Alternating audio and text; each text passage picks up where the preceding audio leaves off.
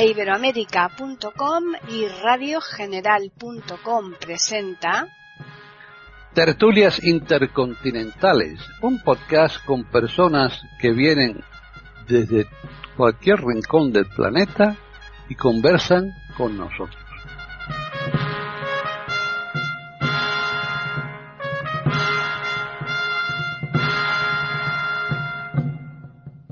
¿Qué tal? Bienvenidos otro día más a Tertulias Intercontinentales en iberoamérica.com. Soy Paqui Sánchez Galvarro y hoy me acompaña para presentar esta tertulia, porque después tenemos un invitado, mm, de manera que él ya nos dirá de quién se trata, pero vamos a saludar a Pepe Rabanal, que está en Badajoz. ¿Qué tal, Pepe? Hola, buenas. ni días ni tardes, como digo siempre, porque como no sabemos exactamente a la, hora que se emitirá el programa, pues eh, buenas a todo, a todo el mundo. Aquí estamos en Badajoz, que ya está empezando un, un poquito el frío en mm. estos días apacibles que apacibles invernales, ¿no? Eh, que invitan más al recogimiento, a la lectura y, en fin, a todas esas cosas que a nosotros nos gustan, ¿no? Pues sí. Eh, hoy tienes ahí contigo, además en Badajoz, como ocurre de vez en cuando, a un invitado que es el que va a charlar con nosotros aquí en, Iberoamérica, ¿verdad? Sí, es un, es un invitado muy especial, aunque tú has dicho Badajoz, pero él ahora mismo está en Cáceres, ¿no? Que es donde ah, eh, tiene su sede laboral. Bueno, pues en eh, Extremadura, ¿no? En Extremadura, sí. Eso es. Eh, Cáceres, que es una ciudad en la que he trabajado, que conozco y mm. que me gusta y que me gusta mucho. He trabajado mucho tiempo en Cáceres, ¿no? Eh, y mm, hoy estoy de enhorabuena porque el invitado es eh, pertenece a la famosa tribu de los periodistas, ¿no? Digo famosa. O lo que a tu padre, vaya, al grupo de tu padre. Exactamente, porque nosotros en mi casa hemos tenido siempre el pan en la prensa, ¿no? Claro. Y mm, realmente, pues eh, es un periodista. No, no tengo el gusto de, mm, conocerlo personalmente. Es Sergio Lorenzo, ya hemos dicho su nombre, ¿no? Eh, mm, pero sí hemos tenido algún cierto tipo de contacto, este contacto tan libre y tan rápido eh, que nos brindan lo que son hoy las redes sociales. Y alguna vez nos hemos intercambiado la petición de algún favor que él me ha hecho a mí, ¿no? De fotografías, etcétera. Y le sigo porque mm, lo vamos a, ir em, desgranando a, lo largo de la tertulia. Hola Sergio, buenas tardes. Hola, buenas tardes, encantado de hablar con vosotros. ¿Qué tal? Estoy... ¿Qué tal, Estoy en Cáceres y estoy encantado. Yo la verdad que no, mucha gente piensa que soy de Cáceres, pero mm, yo nací en Ferrol. Anda. Sí, sí, es gallego, sí. Anda. Ferrol de, de, Franco y de Pablo Iglesias, de Carolina Coronado y demás. Lo, lo que pasa que me crié en, Guinea Ecuatorial, porque mi padre era militar, y he estado siempre de un lado para otro, y donde llevo más tiempo viviendo es en Cáceres, y estoy muy encantado de vivir en Cáceres, desde el año 86.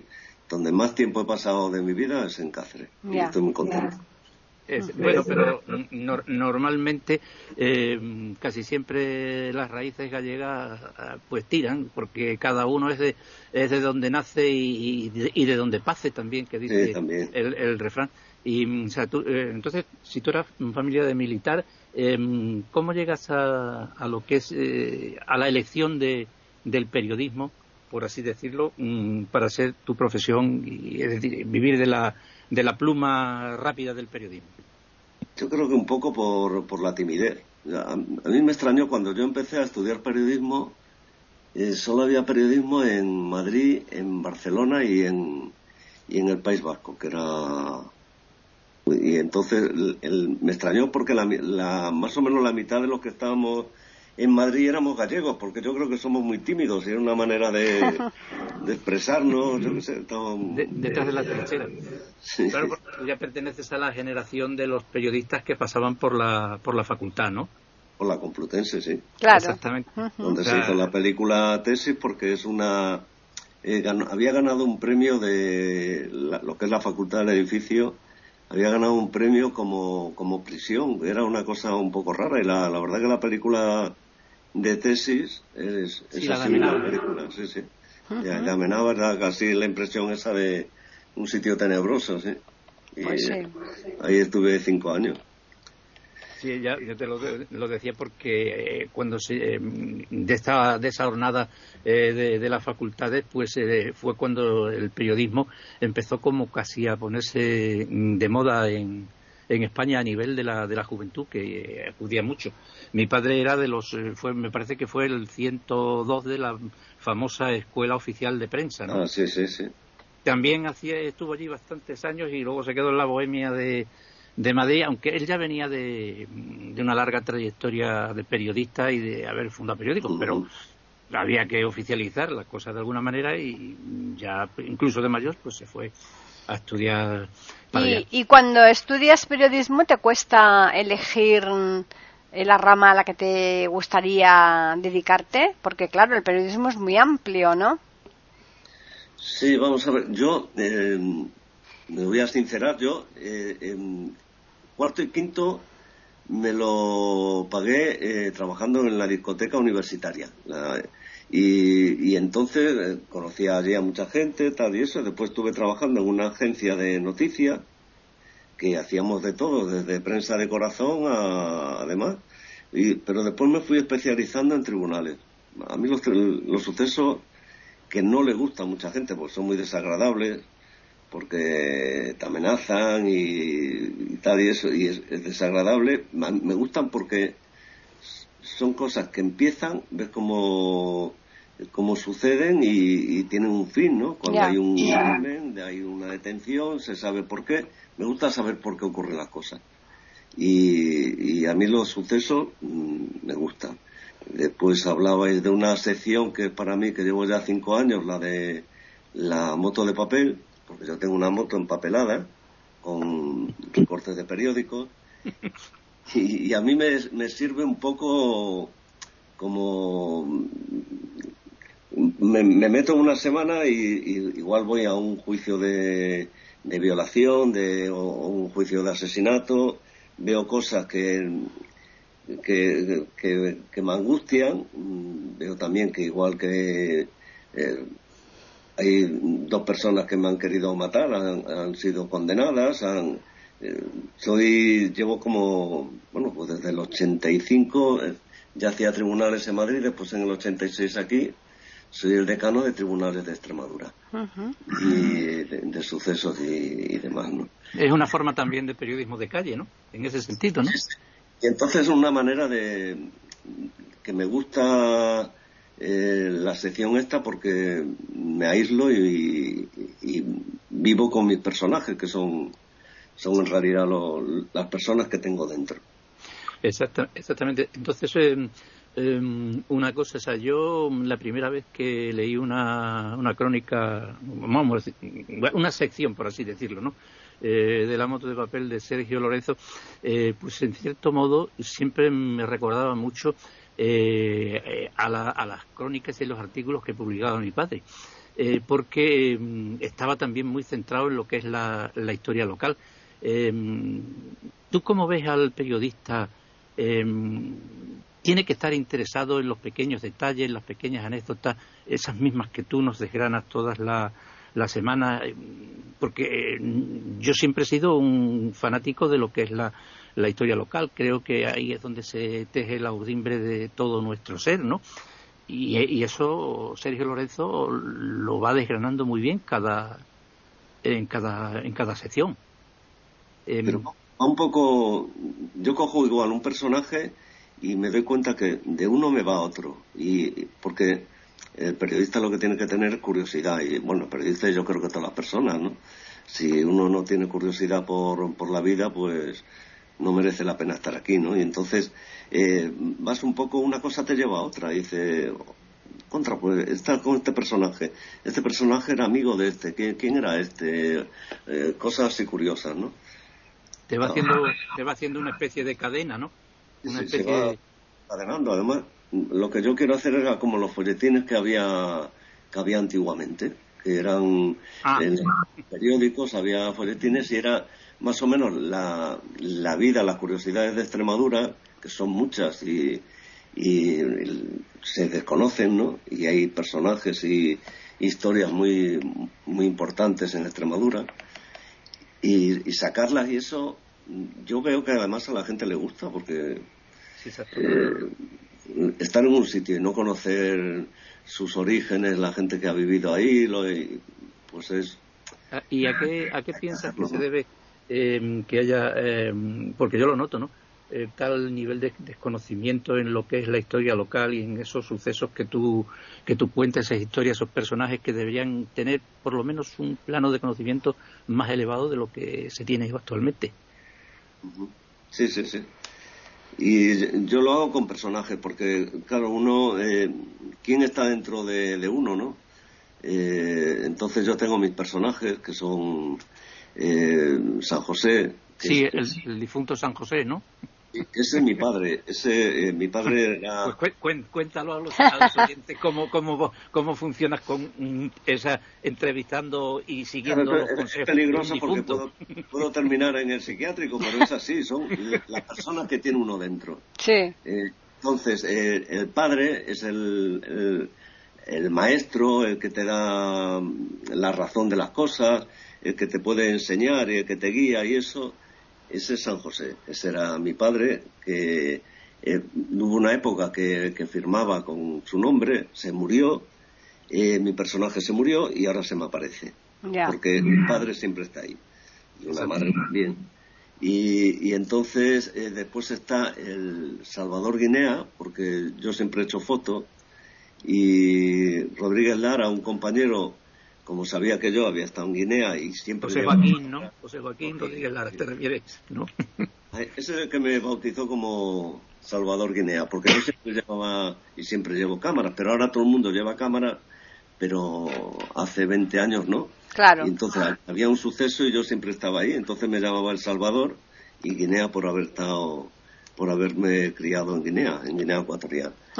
y, y después hubo también, yo me llamo Manuel Sergio Lorenzo Caridad. Y Cuatro nombres. claro, y, entonces otro personaje es Manuel Caridad, que es mi primer nombre y el segundo apellido. Ajá. Y entonces, otro personaje. Lo, digo, yo siempre he pensado, eh, con buena eh, lógica que eran personajes ficticios, pero bueno, ahora Sergio nos aclara de dónde sale toda la cuestión. Están escuchando tertulias intercontinentales en iberamérica.com. Sí, hay gente que, que dice, pone, pues, que no le gusta y hay otros que, sí que le gusta. Pues, hay gente que dice, pues parece una genialidad y otro, me acuerdo una, una mujer que dice, me tienes que presentar a Salvador Guinea porque quiero conocerlo y dice, pues si soy yo. Y entonces dice, se quedó como cortada. Dice, bueno, es lo ese, que... es el que te dice en la sección junta letras, ¿no? También, sí. sí, porque son, claro, son, son personas, son eh, personajes que, que, están dentro de uno. Yo creo que, que, todo el mundo, si, si va desgranando, pues esto es de mi padre, esto es la persona joven que tengo todavía, aunque tenga eh, 70, 80 años, hay, hay, una persona joven dentro de ti hay otro que, es más razonable, que es el, aunque ahora estamos con el edadismo y la gente que ya tenemos cierta edad parece que molestamos, pero la edad es importante. Antes era, era un grado, ahora ya igual no, pero bueno. Pero yo creo que algún día volverá a ser un grado todavía. Yo creo que yo creo que los escritores y los periodistas todos tienen algún personaje con el que con el que dialogan de alguna manera. Yo recuerdo también en algunos casos de mi padre en una sección que tenía eh, se encontraba con un señor imaginario con el que conversaba, ¿no? O sea que la cosa debe ir debe ir por ahí porque el periodista yo creo que mm, todos están conectados con la misma fibra, ¿no? Eh, me estoy refiriendo a los periodistas vocacionales de, de raza, por así decirlo, ¿no? Y mm, una cosa, eh, hablabas antes de que mm, ya te estabas curtiendo en, lo que es la sección de, tribunales en, Madrid y luego también aquí en Cáceres. Eh, ¿Cuál ha sido el, mayor mm, asunto, el que más te ha llamado la atención en el aspecto de, de sucesos trágicos, no? Porque aquí en la sección Paquita es testigo que está aquí la escucha, ¿no? Sí, claro. De que aquí, de que aquí, de que aquí tratamos mucho lo que es la el suceso criminal, el suceso negro, la crónica negra, esa que nadie quiere que lo nombren, ¿no? ¿Cuál ha sido el de los que de los que te ha tocado informar, cuál ha sido el, el que más te ha impactado? Me acuerdo, porque yo como tengo tres hijos y eso, y yo creo que el crimen peor es el del, el del padre que maltrata a una hija. Y, y, por ejemplo, había uno de Vegaviana que eh, había violado a sus, me parece que eran cuatro hijas, que, pues, qué barbaridad. y, después, claro, eh, lo de los sucesos y de por qué ocurre esto. Y entonces que son gente primitiva, hablando de qué es la cultura, lo importante que es la cultura, ¿no? Y era, eh, había una época que hubo como cuatro o cinco juicios en el mismo año y eran de padres que violaban a sus hijas. Y eran gente primitiva, que tenían a sus hijos como si fueran cosas. Y, era algo terrorífico, porque después están, pues, desde el, que mata a una persona porque oye voces, que son esquizofrénicos, de, eh, Hay, de todo, ¿no? Y, gente que todo el mundo puede, puede matar a otra persona eh, que es lo que ocurre, ¿no? Si tú a tu hija le hacen algo o a tu hijo, nunca sabes cómo... ¿Cómo vas a reaccionar? Exactamente cómo vas a reaccionar. Hmm. Yo, lo, yo, lo, yo lo que veo, mm, por lo menos en la lectura de los periódicos regionales, es que mm, parece ser eh, que ahora eh, se están dando más índices de criminalidad. Hace poco, hace dos días, hemos tenido aquí uno en Badajoz, ¿no? Que se investigará, ¿no? Que ha sido un, un chaval que ha sido asesinado en el campo de un tiro de escopeta en, en la boca. hace dos días. ¿eh? Eh, no recuerdo ahora mismo el pueblo que ha sido, pero es por aquí. Y, estaba cogiendo aceitunas y... Eh, exactamente. ¿Ha aumentado o es que nos enteramos más de lo que pasa que mm, en otros tiempos? Nos enteramos más, quizás, pero siempre ha habido. lo que ocurre es que, claro, decían si si educas a la gente desde joven, evitas las cárceles, ¿no? Y eso es, lo que ocurre, porque hay, hay, todavía mucha incultura y muchas situaciones violentas que se dan en gente, sobre todo, por ejemplo, en maltrato a, mujeres y eso, que, que es falta de formación. Y, ves que los jóvenes siguen, siguen igual, o peor. Es, es, preocupante. Yo para mí lo veo, lo veo con cierta preocupación porque hemos pasado de lo que se llamaba eh, el crimen o los sucesos negros, por así decirlo, como tú eh, decías antes, de gente sin cultura, gente em, en núcleos em, poblacionales eh, muy alejados o muy primitivos, pero ahora la cosa es como si la violencia fuera gratuita. No sé si es, que es así. Es que yo creo que cada vez hay más, más violencia, incluso o sea, en todas las parcelas, porque fíjate en el deporte, ¿no? Eh, cuando tendría que ser también porque, porque, porque se consume más droga, eh, sobre todo la cocaína y eso, y la gente la hace violenta. Eso se ve, por ejemplo, en los delitos contra la autoridad, cuando hay policías y eso intervienen y, se enfrentan a gente que es violenta, y, pero muchas veces por la droga. Es que se consume más droga de lo que pensamos. me parece ser que se cumple lo que eh, pronosticaba hace muchísimos años el escritor Julio Camba, por cierto, un, un gallego también, ¿no? Sí, un buen escritor y que daba bastante risa. Cuando un señor, dice, cuando, dice, cuando un guardia se deja eh, pegar por alguien o, o le puede, el interfecto le puede al guardia, lo decía con sus palabras, yo estoy citando de memoria, como siempre, ¿no? Dice, entonces ya es que se ha perdido el respeto y el país no tiene remedio, ¿no? Pues si escribiera ahora, no sé qué, si se asombraría. Sí, pero somos más violentos, sí. La sociedad es, más, es, más, violenta. Aguanta menos, creo, yo no sé. claro. Tú has tenido, eh, Sergio, tú has tenido que a veces eh, trabajar a deshoras para reportar un caso en el periódico por la mañana para tenerlo listo. No te entiendo, perdona. Que si no, he tenido... que lo que, si, por ejemplo, tú imagínate que, porque tú sueles tener un horario de trabajo y tal, ¿no? Pero tú, por ejemplo, has tenido que un día que te hayan llamado eh, pues de madrugada, oye, mira, que, que, tienes que ir a tal sitio, que ha surgido cualquier cosa y tienes un poco, pues, que reflejar eh, la situación para contarlo en el periódico. ¿Eso también se da eh, o no? Sí, por ejemplo, yo me acuerdo hace ya tiempo que hubo un motín en la cárcel de Cáceres y era estar ahí al pie del cañón, claro. Y entonces era, en, mi caso, ¿eh? porque después veía de otros compañeros que están a horario y entonces se iban eh, pasando el caso, poner, eh, eh, hasta ahora va un herido, no sé qué, ahora tal y eso, y se va. Pero claro, tú cuando tienes un, una noticia que es tuya, no quieres, no quieres dejársela a otra, quieres hacerla tú. Claro quiere y pasarme horas y eso sí, porque mm, quieres hacerlo tú. Claro. es que es lógico, además. Eh, si tú la empiezas, lo normal es que todas las prebendas sean para ti, puesto que tú te lo has mm, eh, canjeado, ¿no? Hombre, yo creo que ahora eh, la, cosa está un poco más facilitada en el sentido de que, bueno, tenemos en el bolsillo los teléfonos móviles, podemos estar más conectados, podemos tener la, información antes, antes que era de, no sé, de pues eso, de papel, lápiz y de patearse la calle, pues eh, el, cambio ha sido eh, verdaderamente fenomenal. Pero mm, yo también... Es bueno y malo, ¿eh? Porque ahora hay muchos periodistas de oficina y, entonces, mm, eh, para mí no es bueno eh, estar ahí de poner a este le llamo y, me suelta tal y a este tal y eso. Es mejor estar en el sitio y enterarte tú y ver la cara que pone este y ver lo que hace. Eh, no estar en la oficina, sino salir a buscarla. O sea, que, que, prefieres el viejo cliché de periodista, ¿no? En el sentido de voy a ver qué ha pasado y lo cuento de la mejor manera posible, porque esa, esa es otra. Mm, yo veo a lo mejor eh, o leo periódicos donde mm, lo que es el estilo literario eh, y la redacción, composición, dejan bastante que desear. Así es.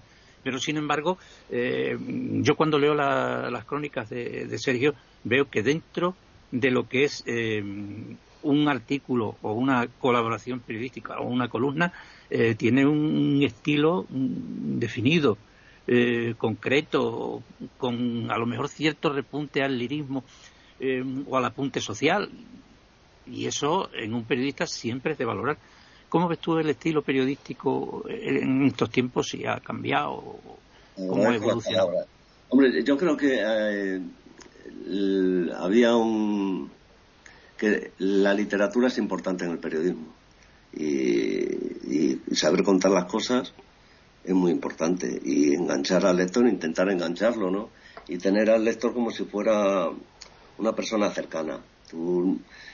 Yo, por ejemplo, cuando voy a hacer un suceso, pues igual eh, me corto, pero me siento respaldado por la gente y te sientes más fuerte, ¿no? Cuando, cuando ves que representas a, a, a personas que quieren saber algo e intentas explicarlo lo mejor posible en la sección de la moto de papel es algo más, más literario y es como un escape y, un escape para mí y, a la gente parece ser que le gusta y yo me alegro mucho. Intento también un poco em, que la gente se entretenga y si se puede reír, pues mejor. Yo sí, eso sí, es verdad, También se me olvida, pero que tiene para los que no lo hayan leído y, se apunten ahora a la moto de papel, Sergio tiene también su, su punto de humorismo y que cuando me enteré, porque claro, yo también antes de hacer la entrevista he mirado un poquito aquí y digo, anda, si es de Ferrol, porque yo pensaba que serías de Madrid o sabía que no eras extremeño, ¿no? Eh, y el gallego tiene ese punto, ¿eh? como tenía Álvaro Cunqueiro y tenía, tiene ese toque, una cosa es humor, pues no se sabe. ¿Sabes lo que te digo? La retranca gallega. No se sabe si va o viene, ¿no? Eso que decían que si te encuentras a un gallego por una escalera no subes si, sí, o sube o baja. Sí. O sube, ¿no? O sube o baja, sí. Tienen, tienen, ese punto, porque yo lo he leído mismamente, te sumerges en, las novelas de, de Pérez Lujín, o en los escritos de Álvaro Cunqueiro hmm. y, cualquier escritor gallego y enseguida asoma y Torrente Ballester que era de, era de Ferreón Sí, sí, y mira que Torrente Ballester tenía un empaque así de que lo veas que daba miedo, ¿no? O sea, en ese sentido, porque era, era imponente, ¿no? O sea, hmm. pero sin embargo luego empezaba a hablar y... yo le llamaba, fíjate, yo le llamaba a la mosca porque era casi como eh, con las gafas oscuras y ¿Ah, eso así. El periodista tiene bastantes prebendas, ¿no? Con respecto a, a, cómo actuar, ¿no? Le dejan eh, estar en sitios, eh, escribe un poco más o menos lo que quiere. Yo creo que tiene bastantes prebendas, ¿no crees tú eso? Bueno, para, para entrar en sitios, sí, para porque lo que te lo que os decía que era, va representando una, a, la sociedad no que quiere mm. entrar en un sitio y entonces tú vas mm, tienes carne de prensa para entrar en sitios donde otras personas no entran ¿no? pero porque vas, vas, haciendo una labor mm. no es no es una, una cosa normal no vas representando a una parte de la sociedad es lo que hay antes, igual, estabas en, en los plenos en el ayuntamiento, te ponían en la primera fila y ahora es curioso, pero en los plenos, en los ayuntamientos, te ponen al final a los periodistas, por, parece ser para que no se enteren bien de, de qué va la cosa. pues, pues, hay alguno que es sordo, ¿no? No se entere. Así, así está el tema ya, porque eso eh, que has dicho me preocupa, ¿no? en cierto en cierto grado. Pues sí. Eh, porque no sé, la prensa no es que tuviera patente de corso para hacer o lo que quisiera eh, o ningún tipo de privilegio, aunque siempre había esa cosa la diferencia de que bueno, pues el periodista que viene a informar, pero ahora que os pongan en última fila, la verdad mm, no sé, no me parece no, me parece correcto. Está pasando, sí, en algunos sitios, sí. Están escuchando tertulias intercontinentales en iberamérica.com. Y te ocultan información también. Mm. Antes igual te daban, eh, yo qué sé, por ejemplo, en sucesos. Antes te daban el parte de la Policía Nacional, el parte de, la Guardia Civil, la, la Policía Local, y, ahora ya no te lo dan. Te Dicen que, secreto el sumario, ¿no? Y de... No, yo, yo yo recuerdo en los antiguos, eh, los antiguos periodistas de aquí, del hoy de la sección de, de Badajoz, eh, que cuando los, los, que hacían calle, que han sido muchos compañeros tuyos y algunos recién jubilados todavía, ¿no? Eh, pues yo recuerdo que iban o iban al gobierno y allí tenían el parte del día, ¿no? Sí, hacían como el paseillo. Y, en la, sí, sí, al gobierno civil, iban a la comisaría iban al ayuntamiento y luego y la labor, pues yo las veía, los veía porque era diferente. Además, yo vivía exactamente enfrente de donde se reunía la peña periodística aquí en Badajoz a cambiar y luego cada uno, cada mochuelo, como decimos, se iba a su olivo, ¿no? Y entonces lo que decían, oye, pues mira, aquí me han ocultado esta cosa, esto no ha salido, vamos a ir a por ello y vamos a, investigar y tal. O sea, que sobre el papel que, les daban, iban eh, y mm, corroboraban datos, ¿no? O pedían información de alguna cosa que se hubiera escapado. Y... Sí, porque muchas veces que te intentan torear. y, claro, a los periodistas nuevamente eso nos, hace eh, luchar más para conseguir la noticia, porque hay veces que te, quieren torear, y no te dan la información, o te la esquivan, o hacen eh, los gabinetes de prensa, hay veces que no son buenos, porque en vez de de facilitarte información, eh, te ponen como bloques en el camino, ¿no? Y, entonces hay que torear un poco las cosas. ¿Y a vosotros cómo os llegan eh, los sucesos? Eh, ¿Cómo os, os, enteráis en la redacción que ha surgido un atentado o cualquier historia que tenéis que, desplazaros? No, pues cuando hay una, una noticia pone pues de que se entera alguien, el corresponsal de, un pueblo, que ha habido algo, que tal, y entonces normalmente te, trasladas, ves allí, pues no sé qué deciros, cualquier un, crimen y, vas allí que ha encontrado una persona muerta, pues eh, para te enteras saber si ha sido de muerte natural, si ha habido otras personas, saber qué personas, si ha habido detenciones, eh, si era por drogas, si era eh, crímenes pasionales o maltrato, te, vas enterando poco a poco. Mm. Eso a mí es lo que me gusta del suceso, saber por qué ocurren las cosas. Entonces, primero es lo que ocurre, después lo de alrededor y después ver las consecuencias y, ver por qué ha ocurrido, porque sobre todo también como para aprender de ello, ¿no? Para que no darla a conocer y que no, no ocurra, ¿no? Pues sí. Y erradicarlo, ¿no? ¿Te, ha, tentado alguna vez la, literatura por los caminos de alguna publicación monográfica, algún ensayo, aparte de tu labor periodística? ¿Tienes.? Mm, pues, la gente me dice que, que escriba libros y con lo que tengo, llevo ya muchos años escribiendo y eso. Pero no sé, porque estoy un poco desencantado un poco de la sociedad, porque veo que cada vez la gente lee menos libros, está la gente con el móvil, con internet, la gente reflexiona menos. Eh, y, entonces igual hago un libro y me lo como con patatas, es lo que ocurre. Eh, no, aquí eh, según he leído, no hace mucho, decían que en España era en el país que más se publica y en el que menos se lee, así decirlo, ¿no? Y yo la verdad es que miro de reojo cuando cuando alguno compra un libro y tal, y luego, si es amigo mío, así civilinamente, al cabo de los dos meses, oye, ¿qué tal el libro? No sé, pues lo tengo por ahí, lo he empezado, no he terminado y tal. Y casi siempre es la misma respuesta, y digo, no sé. Eso, eso, lo, eso es lo difícil. Lo difícil no es escribir un libro, lo difícil es que lo lean después. Ya. exactamente. O sea, yo estoy, eh, como le digo siempre a, a Paquita y, a muchos de los que de los oyentes que nos que tenemos es que yo ahora mismo estoy hablando desde una pequeña biblioteca con miles de, de volúmenes, ¿no? Y digo lo mismo de siempre. A mí no me va a dar tiempo de... De leerlos todos. De, leer todo lo que tengo. No, claro. No tiene a nadie. Lo, que, aunque está... Y digo como Neruda, había dicho algo de poner... Eh, tengo muchos libros sin leer y en algunos seguro que está la verdad. Seguro. Seguro. Como y como decía Damaso Alonso una vez que le preguntaron, lo mismo que te preguntaría a ti al respecto, ¿no? Y dijo, dice, ¿y usted cómo tiene aquí tantos libros? Y le dice el incauto periodista, dice, pero usted no los va a poder leer, no los habrá leído todos. Dice, no, pero es que los libros también abrigan en invierno. Claro. Y Oye, las paredes ahí te las... No tengo calefacción. claro. Y, es así.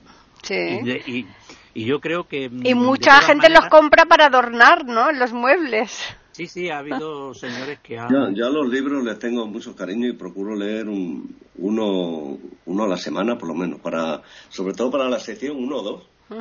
Y la verdad que a mí me gusta leer y no entiendo cómo a la gente no le gusta leer libros o periódicos, porque el placer de tomarse un café, un café y estar leyendo el periódico de papel, aunque haya yo también... No, yo lo leo de papel también. Leo, de, leo papel y leo, leo libros físicos. de papel me gusta más. Sí. Y leer un buen libro y eso, eh, como eso hay pocas cosas. ¿eh?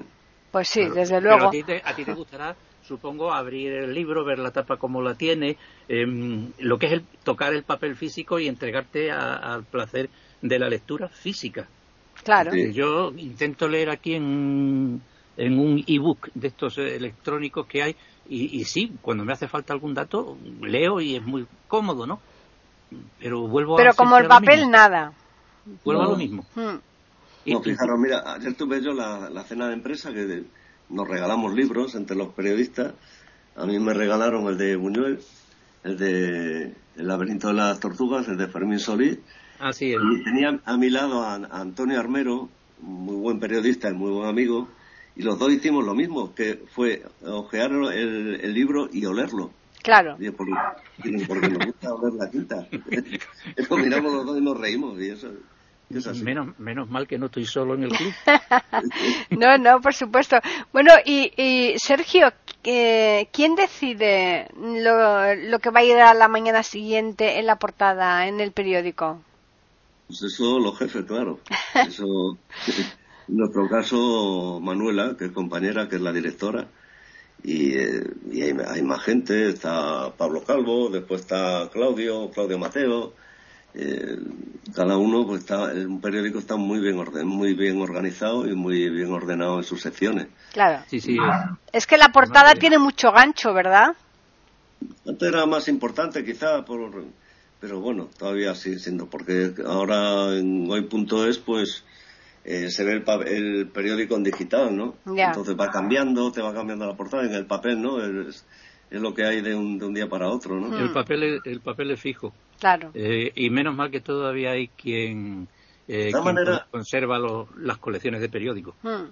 Pero yo soy de las personas que leen por la parte de atrás, ¿eh? Empiezo con la contraportada porque no me gusta que me digan cuál es la noticia más importante. Ah, mira. Entonces, desde siempre, empiezo por la contraportada, voy así la, los temas más, eh, la televisión, la, en la sección de, que es lo que va al final y, eso y después ya va al meollo de la política y después cuando vas a coger la portada y dices ¿qué pondría yo? y entonces ya dices pues si hubiera acertado o no, ¿no? Hmm. pero porque no me gusta que me digan qué es lo más importante como tampoco no leo los editoriales tampoco ahí tenéis en, en Cáceres también ha tenido una gran tradición de, de periodistas, ¿no? estoy recordando ahora pues a, algunos de la, de la vieja escuela como Germán Seller de Paz. Germán Seller eh, empecé yo, yo es que empecé en el periódico Extremadura. Sí. Eh, con Pepe Higuero. Ah, sí, también le conocí. Y, y, entonces estuve tres años y Germán Seller fue, fue mi director. Muy buena persona porque además él nada más llegar me dijo, este es mi despacho, pero también es tuyo. Y aquí lo puedes usar con las veces que quieras y tal. Que era un director muy cercano. Yo lo, visité en varias, en, varias ocasiones, en varias ocasiones y sobre todo cuando es la temporada que estuve trabajando profesionalmente en Cáceres y precisamente en, en, la, en la, una de las calles más eh, tradicionales de Cáceres, que es Gómez Becerra, del cual hablabas tú el otro día, y que había muchos, estoy completamente seguro que hay muchos cacereños que no saben quién era o no mm, Gómez Becerra. Y allí le, le visitaba porque era antiguo amigo de, mi padre, siempre fue una persona eh, muy cercana y siempre estaba hablando de Cáceres. Siempre estaba hablando de sus crónicas, del callejeo que tenía, me regaló incluso un libro mm, que tenía recién publicado eh, sobre Cáceres y mm, son figuras que están entre el, creo yo, entre el periodista eh, tradicional y el periodista más moderno. ¿Tú crees que, es conveniente que a, que a los más novatos periodistas inmediatamente les den la calle? ¿O la calle debería ser un escalón después de un aprendizaje en otras secciones?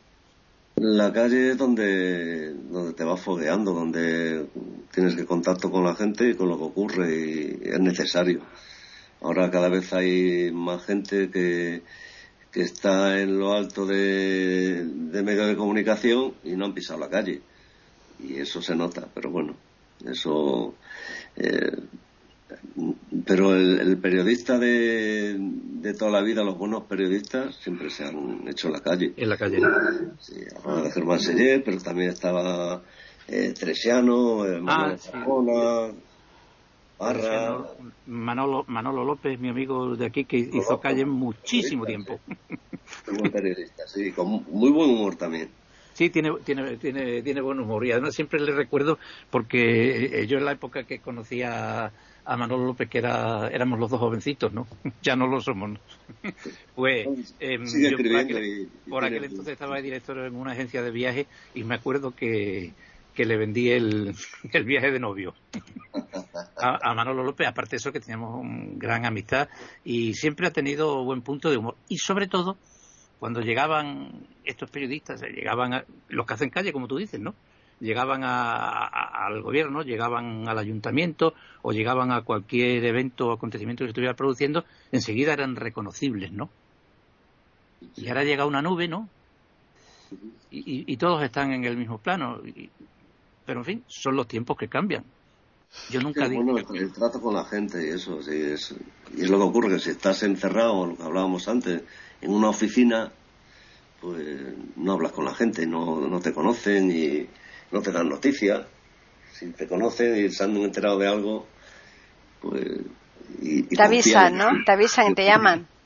Sí, y, porque los periodistas somos como, como los curas sin. Tenemos un secreto de confesión y eso.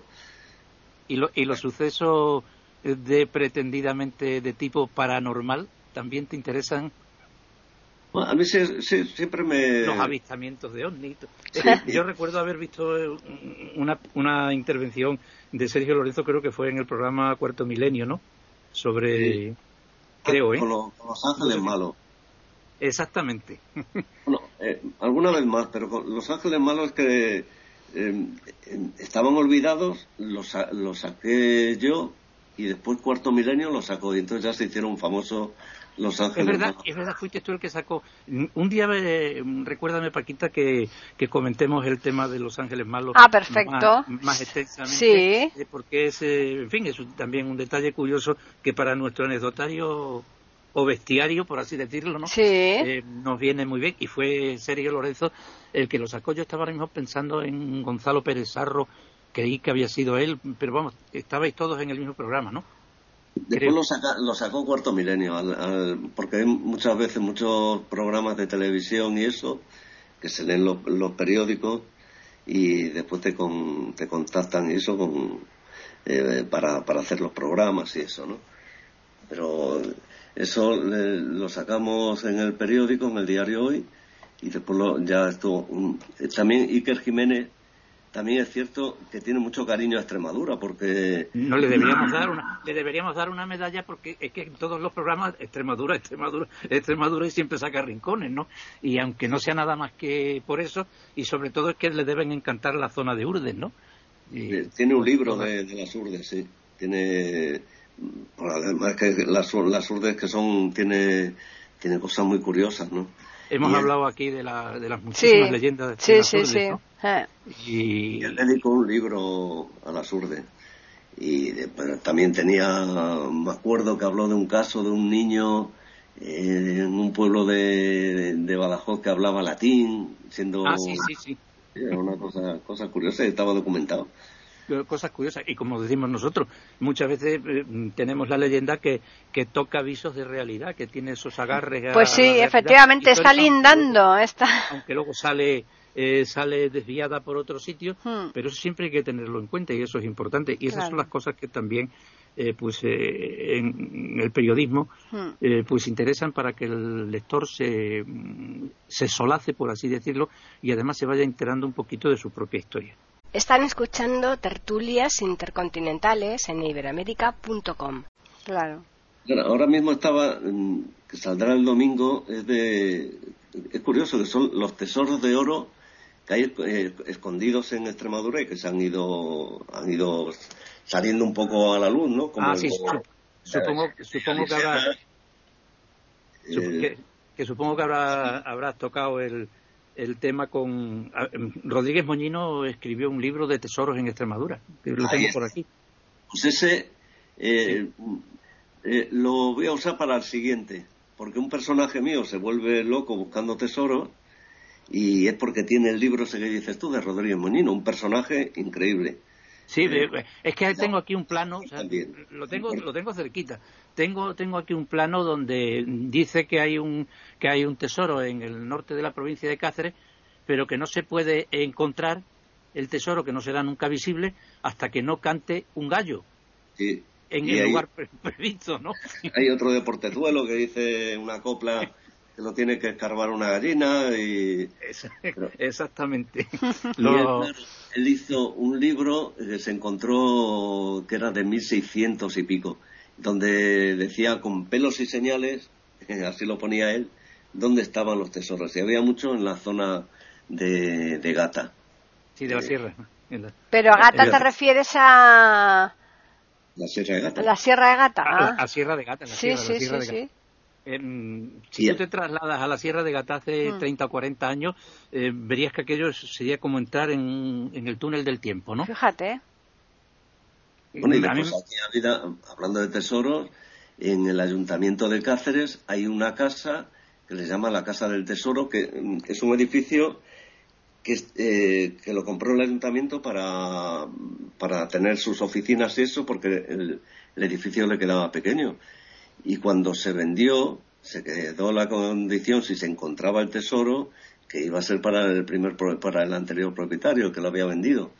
Y, está por encontrar y hay gente que dice que sí que existe pero a saber claro a saber sí hay una cosa pues- graciosa en Segura del Toro hay un toro de piedra que por eso le llaman Segura del Toro y el toro de piedra eh, lo llegaron a dinamitar pensando que dentro tenía tenía el tesoro. ¿Se cargaron al berraco? Sí, y está pegado, ahora está pegado. Si veis una, allí una foto, está, la verdad que en Segura del Tesoro, el, el auténtico, en, Segura del Toro, el auténtico tesoro son los castaños de, que tienen allí, que tienen cinco castaños que son preciosos, eh, de 900 años. Son propiedad de, de Matías, el cantautor. Ajá. Bueno, pues yo creo que ese es momento de recordar a los oyentes lo que recordamos siempre, ¿no, Paqui? Pues sí, que nos pueden escribir a tertulias arroba, e que es el correo que tenemos, y también pueden hacerlo al Twitter e Iberoamérica con las iniciales E, I y la A de América en mayúsculas. La verdad es que aquí, Sergio, pues eh, es un libro abierto. En este caso, un periódico abierto. Exacto, con olor a tinta. Con, olor a tinta que es el, el corazón del, del, periódico, ¿no? y aunque se haya perdido ya aquel estruendo de las máquinas rotativas hmm. que subían hasta la redacción, lo recuerdo en el antiguo periódico hoy, ¿no? Las máquinas abajo, en la plaza de Portugal, y se oía la rotativa. Y, y un día la, pues la rotativa dejó de funcionar. Ya. Y empezaron a funcionar otras cosas, ¿no? Claro, claro. Pero esos son esos son los tiempos, aunque estoy todavía completamente seguro que en algún lugar del mundo o de España, sin ir más lejos, siempre hay una rotativa funcionando. Ah, seguro, no te quepa la menor duda, ¿eh? Hmm. Sí, sí. Y la rotativa de, de, la, de la pluma de los buenos periodistas como Sergio Lorenzo, a quien hemos tenido el placer, y yo te lo digo sinceramente, con muchísimo gusto, en por lo menos poder hablar, aunque sea a través del micrófono. Muchas gracias. Pues efectivamente, no, la verdad es que ha sido una experiencia muy interesante porque Sergio nos ha traído aquí de primera mano pues eh, aspectos eh, que, mucha gente pues desconoce, ¿no? Que es lógico, ¿no? Y un montón de cosas como Los Ángeles de Talabán. Eso, eso. nos ha dado pie para, para, tratar nosotros ese tema. ¿Qué pasó en Talabán con Los Ángeles? Eran Los Ángeles malos de Talabán, ¿no? no me la ermita está a punto de caerse y todavía no la arreglan. Bueno, pues lo, lo, contaremos aquí. Cuando se caiga la arreglarán, hombre. bueno, Sergio, yo espero que esta no sea la única vez que estás aquí con nosotros en Iberoamérica. ¿eh? Alguna vez tienes que volver a seguir contándonos cosas, ¿eh? ¿Mm? y, sobre, y sobre todo em, que hay muchísimos eh, oyentes en, en, el cono sur de Hispanoamérica, en Hispanoamérica, ¿no? Sí. Eh, que nos siguen, ¿no? Muchos, muchos donde tenemos también colaboradores, eh, en Cuba también, ¿no? Tenemos en Latinoamérica tenemos cantidad y tenemos también mm, increíblemente en Estados Unidos, claro, porque hay mucha gente de habla hispana, ¿no?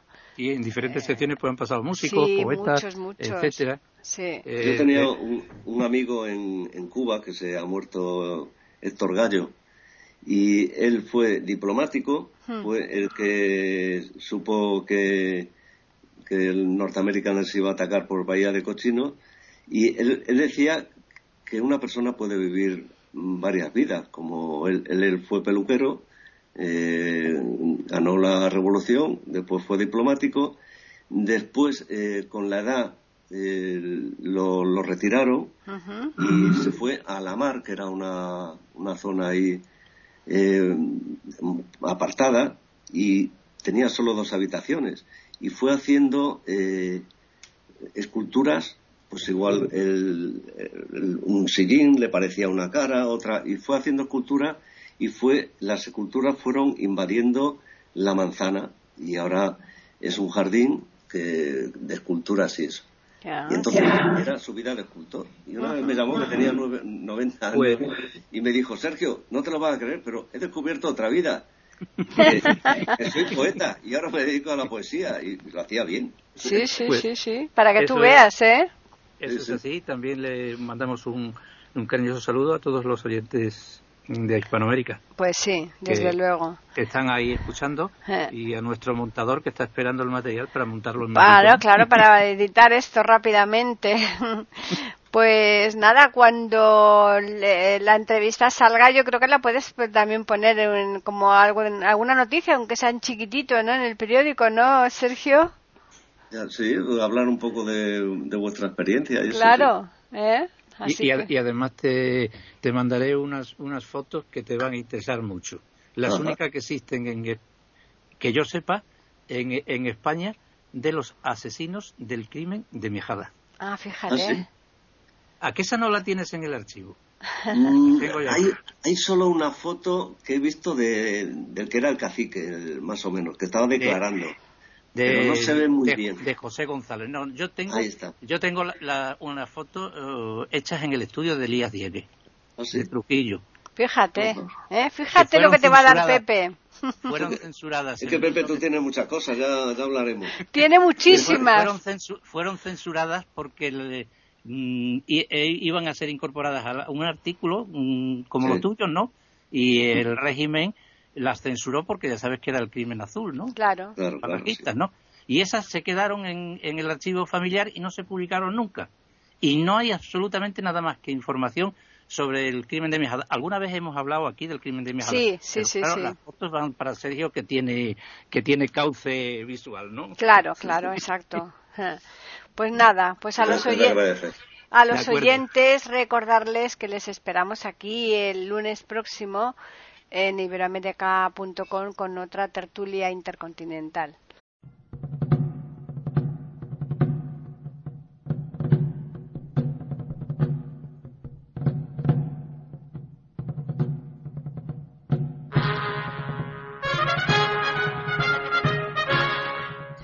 Acabamos de ofrecerles el podcast de tertulias intercontinentales.